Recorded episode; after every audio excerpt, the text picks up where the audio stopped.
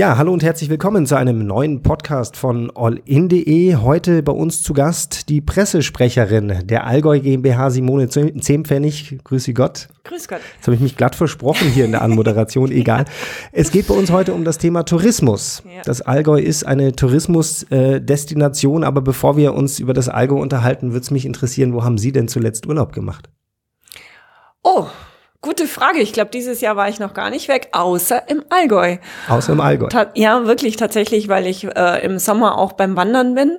Mhm. Dann übernachtet man mal in der Hütte oder in einem Hotel oder wir radeln extrem viel und dann bleibt man manchmal auch irgendwo nur eine Nacht. Aber mhm. eigentlich habe ich noch in dem Sinne gar keinen Urlaub gemacht, außer im Allgäu. Das ist jetzt die richtige Antwort zum, zum Thema, ne? Ja, aber es ist wirklich so. ähm, können Sie uns vielleicht kurz äh, beschreiben, Sie äh, sind für die Allgäu GmbH tätig. Welche Rolle nimmt denn die Allgäu GmbH ein in diesem Bereich? Also die Allgäu GmbH ist ja die Gesellschaft für Standort und Tourismus. Und wenn wir jetzt über den Tourismus besprechen, dann ist sie hier die Dachorganis Dachorganisation, unter der das äh, Image-Marketing vor allen Dingen zusammenläuft. Unsere Aufgabe ist es, Gäste für das Allgäu zu begeistern. Und zwar Gäste, die natürlich außerhalb des Allgäus herkommen sollen zu uns. Nicht so wie ich, die eh schon da ist. Mhm. ähm, wenn wir uns mal den Tourismus hier in der Region anschauen, im Allgäu, der hat sich sehr verändert in den letzten Jahren. In den 80er Jahren sah der mit Sicherheit ganz anders aus als heute. Was hat sich denn da getan? Inwiefern hat er sich verändert? Also ich kann es selber noch sagen, wie es in den 80er Jahren war, in den 90er Jahren, wie es sich verändert hatte oder hat äh, von der Kleinvermietung von vielen, vielen Privat Vermietern, also Ferienwohnungen, Pensionen, die sind zurückgegangen. Stattdessen sind oder haben einen unheimlichen Zuwachs die Hotels erfahren. Und mhm. zwar vor allen Dingen jene im Viersterne-Bereich, gerade in den letzten Jahren. Mhm. Also schon hochpreisig dann hochpreisig, auch. Hochpreisig, ja, mhm. genau mit viel, viel Qualität, die dahinter steht. Was sind denn so diese, diese Top-Ziele hier im Allgäu? Das Allgäu ist ja sehr, sehr groß. Wenn Sie die Top-Ziele meinen, dann sind es natürlich Oberstdorf, ganz klar. Das ist der große Übernachtungsmillionär. Äh, Füssen, Bad Hindelang, Oberstaufen, das sind die klassischen Urlaubsdomizile, die eigentlich jeder Deutsche kennt, wenn man fragt, könnt ihr was mit den Namen anfangen, mit denen tatsächlich. Hm. Ähm, jetzt ist es Allgäu aber größer als äh, nur diese Ortschaften, äh, die Sie genannt haben. Wie sieht's denn für den Rest des Allgäus aus? Hat, hat die anderen Gemeinden, die anderen äh, Allgäuer Regionen überhaupt eine Chance, da irgendwo mitzuhalten? Ja, haben sie natürlich. Also abgesehen davon, dass man ja auch äh, in den Hörnerdörfern wie Fischen, Wolzerlang, Balderschwang Orte hat oder eben Fronten mit den 13 Ortsteilen. Äh, Gerade deswegen haben wir ja die Leitprodukte, so mhm. nennt man es schlichtweg, die Wandertrilogie oder die Radrunde. Die Wandertrilogie hat 876 Kilometer und verbindet letztendlich das ganze Allgäu. Wenn Sie sich die Streckenführung mhm. anschauen, dann sind es drei Routen, drei Höhenlagen und es fängt tatsächlich von Bad Wörishofen bis Bad Wurzach an. Mhm. Also das sind die Wiesengänger. Einmal quer rüber, wenn Sie es wo wollen und äh, umrundet letztendlich das Allgäu genauso wie die Radrunde. Die hat 450 Kilometer, da können Sie in fünf Tagen das Rad Allgäu umrunden. Und dann sieht man tatsächlich in den eigentlich nicht touristischen Regionen, wie es beispielsweise der Illerwinkel ist, haben sie mhm. auf einmal Wanderer und da haben sie auf einmal Radler. Die gab es früher nicht. Mhm. Insofern profitieren auch diese Regionen, die nicht so stark touristisch geprägt sind, vom Tourismus im Allgäu. Mhm. Sprich, da gibt es dann noch ein großes Potenzial, oder? Ja, das ist auch noch ausbaufähig. Und äh, die Menschen merken das, die Vermieter, die Gastwirte und wir merken es andererseits auch daran oder manche, äh, dass der Fachkräftemangel jetzt zuschlägt, mhm. weil das, was man früher anbieten konnte, nämlich durchgängige warme Küche in manchen äh, Regionen oder auch Orten, das hat man jetzt nicht mehr. Im Gegenteil, das schließen immer mehr Gasthäuser. Das ist mhm. Natürlich schlecht für die Radrunde beispielsweise, mhm. wenn ich auf einmal Radler auf der Strecke habe. Mhm. Da gibt es auch wenige Möglichkeiten, da jetzt dagegen zu arbeiten, oder? Doch, es gibt von der Regierung mittlerweile, von der bayerischen Staatsregierung ein Tourismusförderprogramm und eines soll gerade eben diesen äh, Fachkräftemangel und dem Wirtshausschließen auch entgegenwirken. Mhm. Ähm, da fällt mir jetzt äh, gerade ein, ähm, wir haben ja jetzt ein, ein, ein, touristisches Großprojekt, das demnächst startet ähm, in, in, in Leutkirch.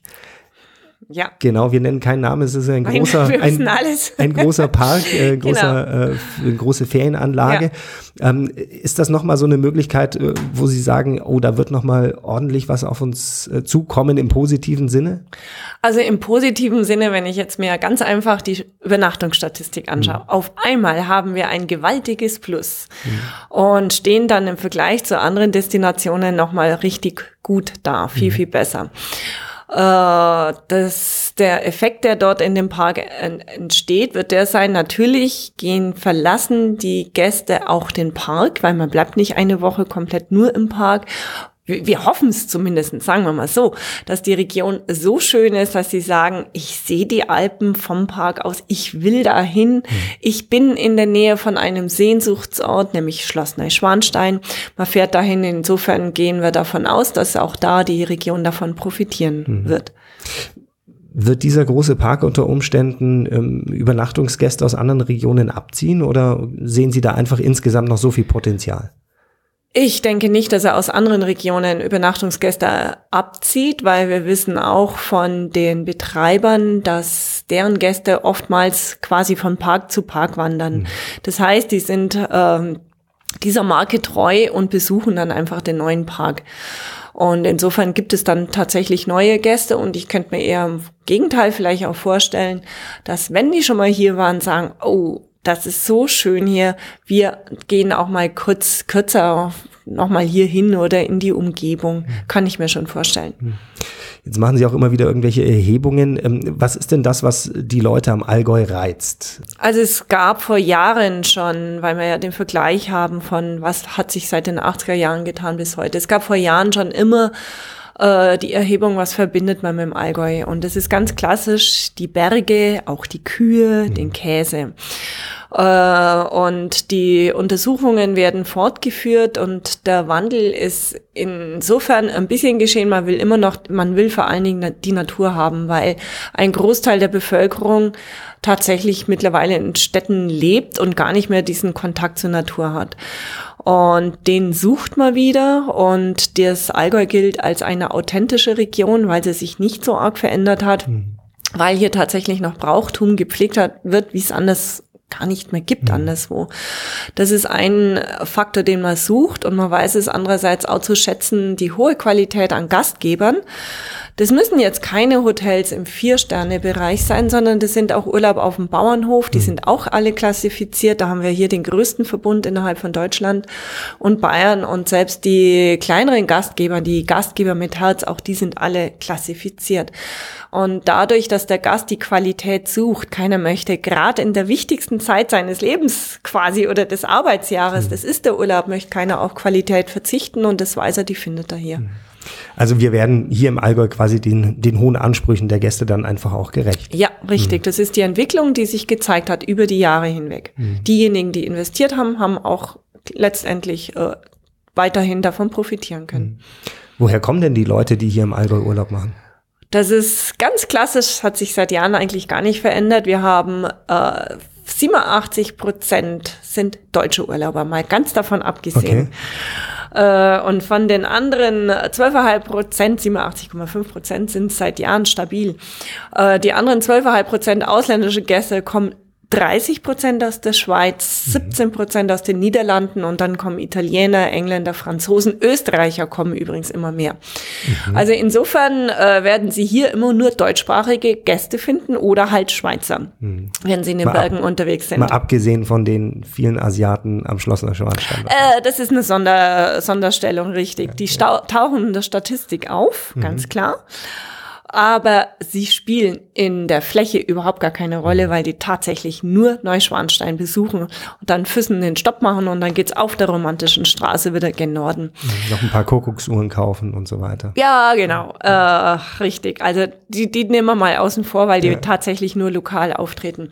Und die deutschen Gäste, da sind es vor allen Dingen Gäste aus Nordrhein-Westfalen, Baden-Württemberg und Bayern. Und auch okay. das ist seit Jahren konstant. Okay. Also wirklich Leute, die äh, gar nicht von so weit herkommen. Nein, richtig. Okay. Genau.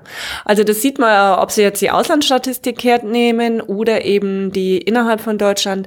Die Gäste schätzen es den kurzen Anfahrtsweg, den man hat, um hier dann einen schönen Urlaub zu verbringen. Mhm.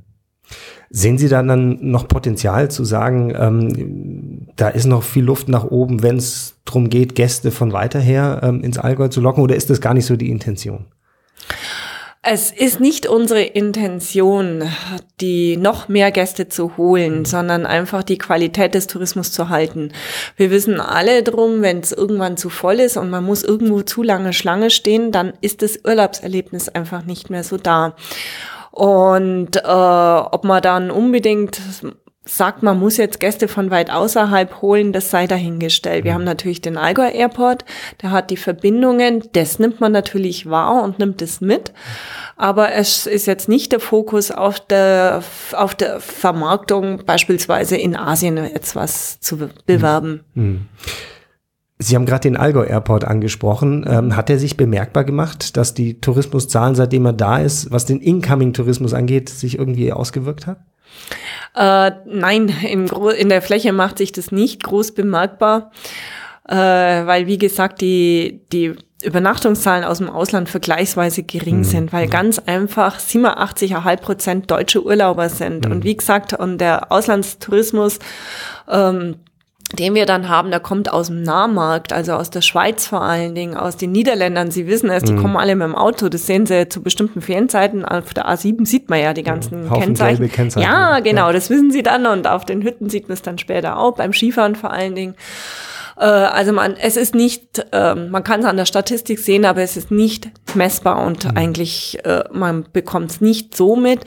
Eine Ausnahme gibt es natürlich, das ist Memmingen selber. Wenn Sie da durch die Stadt laufen und die vergleichen, wie es vor zehn Jahren waren mhm. und wie es vor heute ist, dann sehen Sie tatsächlich, aha, es gibt sogar eine Speisekarte auf Englisch, was es Richtig. früher nicht gab. Richtig, ja. Und Sie hören da auch Dialekte oder beziehungsweise Sprachen, äh, die es früher auch nicht gab. Also mhm. da ist es schon so und man muss der Stadt Memmingen sagen, die hat ja schon, bevor es den Allgäu Airport auch gab, wenn sie durch die Stadt gehen, die haben da so roten Spazierweg und einen grünen Spazierweg, mhm. der ist in drei Sprachen ausgeschildert.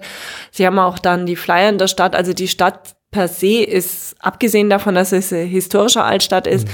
äh, bietet die, die auch schon immer was eigentlich für äh, Urlauber, die nicht unbedingt alle Deutsch können. Also mhm. das ist schon gut und das merkt man auch und ich finde, äh, das ist eine schöne Atmosphäre manchmal da durchzulaufen und andere Sprachen zu hören. Mhm. Jetzt haben Sie im Laufe des Gesprächs auch immer wieder mal Beispiele gebracht, was die Leute hier so suchen, ähm, was hier auch geboten wird. Da waren auch sehr viele ähm, Angebote dabei, die sich vor allem auf den Sommertourismus beziehen. Das Allgäu in der Vergangenheit war zumindest aus meiner Erinnerung auch immer sehr stark mit dem Wintertourismus verbunden. Verändert sich da was, dass der Wintertourismus nicht mehr so nicht mehr so wichtig ist, sage ich mal, wie, wie der Sommertourismus oder so, wie er früher mal an, an Bedeutung hatte? Äh, das ist so nicht richtig formuliert, um es mal so zu sagen. Okay. Weil wir haben nach wie vor Sommertourismus und Wintertourismus. Mhm. Aber wenn der Gast kommt, der will in den Winterurlaub fahren. Das mhm. tut er auch. Und es ist nach wie vor, Weihnachtsferien ist nach wie vor ausgebucht. Mhm. Aber das ist jetzt der Unterschied. Der Gast will nicht mehr zwangsläufig alpin Skifahren, mhm. sondern der geht zum Winterwandern, der geht zum Beispiel zum Schneeschuhwandern. Mhm. Klar, da braucht er auch Schnee und er will auch die Kulisse der zugeschneiten Alpen haben. Mhm. Die hat er ja. Mhm. Und man setzt immer den Wintertourismus eins zu eins gleich mit dem alpinen Skifahren. Mhm. Und das ist ein Fehler. Ja, das ist aber ein gesellschaftlicher Wandel, der schon lang eingetreten ist, weil sie früher, da gab es in dem Mittelgebirge, gab es auf der Alp, gab es überall Skilifte, mhm. im Sauerland, was weiß ich wo noch. Äh, aber auf jeden Fall, die gibt's ja schon lang nicht mehr. Und dann fehlt im Prinzip auch ein bisschen der alpine Nachwuchs, dass die Kinder mhm. Skifahren können.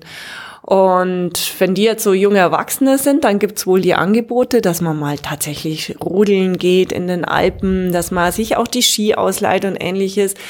Äh, und die ganzen Bergbahnen haben auch einen sehr guten Skiverleih. Aber das ist auch die Änderung. Mhm. Heute hat nicht jeder immer seine Ski daheim im Keller stehen, mhm. sondern man leiht sich's mal und man macht es mal und man geht in den Winterurlaub, aber nicht unbedingt, um sieben Tage am Stück Ski zu fahren. Mhm. Also der Wintertourismus, halten wir das fest, ist nach wie vor genauso wichtig. Ja. Hat sich nur ein bisschen verändert, weil die ja. Leute nicht nur den Hang runterrutschen, genau. sondern auch in der, ich sag mal, in der Ebene ähm, ihre Aktivitäten suchen oder, oder Aktivitäten Unabhängig jetzt vom, vom Alpinen. Unabhängig vom alpinen Skifahren. Man will schon hoch auf den Berg. Und äh, man geht dann auch von Hütte zu Hütte beispielsweise. Oder es gibt ja schon seit Jahren Winterwanderwege oben, die, die äh, im Prinzip die alpinen Skigebiete begleiten. Mhm. Und dann ist es so, dass ein Teil der Familie zum Skifahren geht und ein Teil geht oben zum Wandern. Mhm. man trifft sich auf der Hütte. Das kann man wirklich seit Jahren beobachten. Und äh, das Verhältnis ist immer mehr Wanderer zu den Skifahrern, das mhm. es früher so nicht gab. Da waren nur die Skifahrer oben und dann haben die Eltern noch mit den Kindern unten am Auto Brotzeit gemacht. Das gibt's nicht mehr. Mhm. Die sind oben am Berg, wollen da auch einkehren und die Hüttenatmosphäre genießen. Und eins darf man nicht vergessen, das Allgäu ist absolut sonnig. Mhm. Also es gibt ja dann immer die, äh, können Sie jeden Winter verfolgen, wo hat es die meisten Sonnenstunden. Das weiß man, weil das kommt in den Nachrichten. Mhm. Und das ist ein Faktor, wenn man in der Stadt irgendwo sitzt. Also wie gesagt, wir haben ja die äh, aus Nordrhein-Westfalen, Bayern, Baden-Württemberg. Jetzt haben sie dann die Stuttgarter beispielsweise, die im Nebel sitzen die Neu-Ulmer Ulmer oder ähnliches und abgesehen von der Rheinschiene, die wissen, wenn sie in Urlaub fahren, haben sie zumindest Sonne. Mhm. Und die sitzen auch oben auf dem Berg, genießen die Sonne, sind in den Liegestühlen. Also wenn sie auch das anschauen, wie haben sich denn die Hütten verändert? Früher gab es die ganzen Liegestühle doch mhm. gar nicht so mhm. sehr. Heute mhm. haben sie die, da werden noch Decken ausgegeben. Also dieses Urlaubsgefühl ist ja da. Es ist nur ein anderes Urlaubsgefühl und das suchen aber die Gäste nach wie vor. Mhm. Die Alpen, die klare Luft, die Sonne und der Schnee, der glitzert. Mhm. Und wenn er auch nicht zum Skifahren da ist. Mhm. Jetzt gibt es, was den Wintertourismus angeht, auch immer die Diskussion, dass äh, im Zusammenspiel äh, mit dem äh, ähm, Klimawandel sich da einiges verändern wird. Wie sehen Sie da den Klimawandel? Wie wird der sich auswirken auf, auf den Wintertourismus oder vielleicht auch sogar auf den Sommertourismus? Also der Klimawandel, den kann man nicht wegleugnen, der ist da. Und es haben auch schon lang dies erkannt, im Übrigen äh, die, die Bergbahnbetreiber, wenn Sie sich das anschauen. Früher war, im Oktober war die Wandersaison rum. Mhm. Äh, heute geht die bis in den November rein. Manche Bergbahnen können dann wirklich komplett von eins zu eins umswitchen, mhm. äh, fördern dann, befördern die Fußgänger nach oben und wenn schneit, haben wir halt die Skifahrer. Und dann gibt's ja auch die Kombibahn, da war übrigens die Abschwitzbahn eine der erste, ich weiß gar nicht mehr, wann das war, ungefähr 15, 16 Jahre muss es bestimmt schon her sein, mhm. dass die kombiniert an, kombinierte Elemente an ihrem Tragseil hängen haben, mhm. so dass man eigentlich für alle, für alles gerüstet ist. Und äh, also das ist ja das, was ich auch eben schon gesagt habe, das Alpinskifahren, mhm. es ist, hat sich verändert. Und der Klimawandel heißt ja aber auch, dass es trotz allem noch schneien wird. Es mhm. wird wohl sein, dass es später schneien wird, mehr ins Frühjahr hinein. Und es ist vielleicht auch ein Wandel, der sich im Bewusstsein der Gäste auch irgendwie wahrscheinlich noch setzen wird, dass man einfach länger im Frühjahr Skifahren gehen mhm. kann, weil mhm. dann der Schnee ist. Also zumindest für die Alpinskifahrer. Und im Sommer kann es gut sein, so wie jetzt. Wir haben einen grandiosen Sommer gehabt, dass mhm. man einfach auch weiß, ah ja, äh, einen Sommerurlaub buchen ist gar nicht so schlimm, weil es schaut nicht so aus, als ob wir jetzt verregneten kalten Sommer hätten. Ja. Also das könnte ja auch ein positiver Effekt sein. Und der andere positive Effekt ist es, wenn in anderen Regionen in Deutschland es so trocken und so heiß ist, mhm. dann ist es tatsächlich die Bergregion, die, äh, die Alpen, die versprechen noch eine angenehme Temperatur. Mhm. mhm. Und es ist auch eine gewisse, gewisses grünes Bild da des Allgäus weil ja dann doch die höhere Niederschlagsmenge hier noch gegeben ist und es ist ein optisch anderes Bild. Mhm. Also denke ich, sind auch die Chancen hier eigentlich, so zynisch das jetzt klingen mag, ganz gut. Mhm.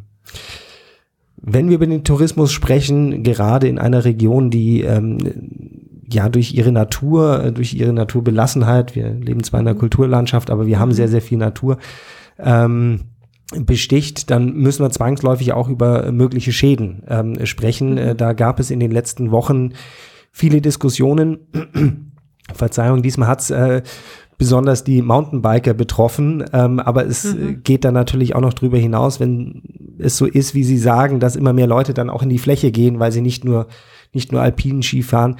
Wo sehen Sie denn da die Schwierigkeiten?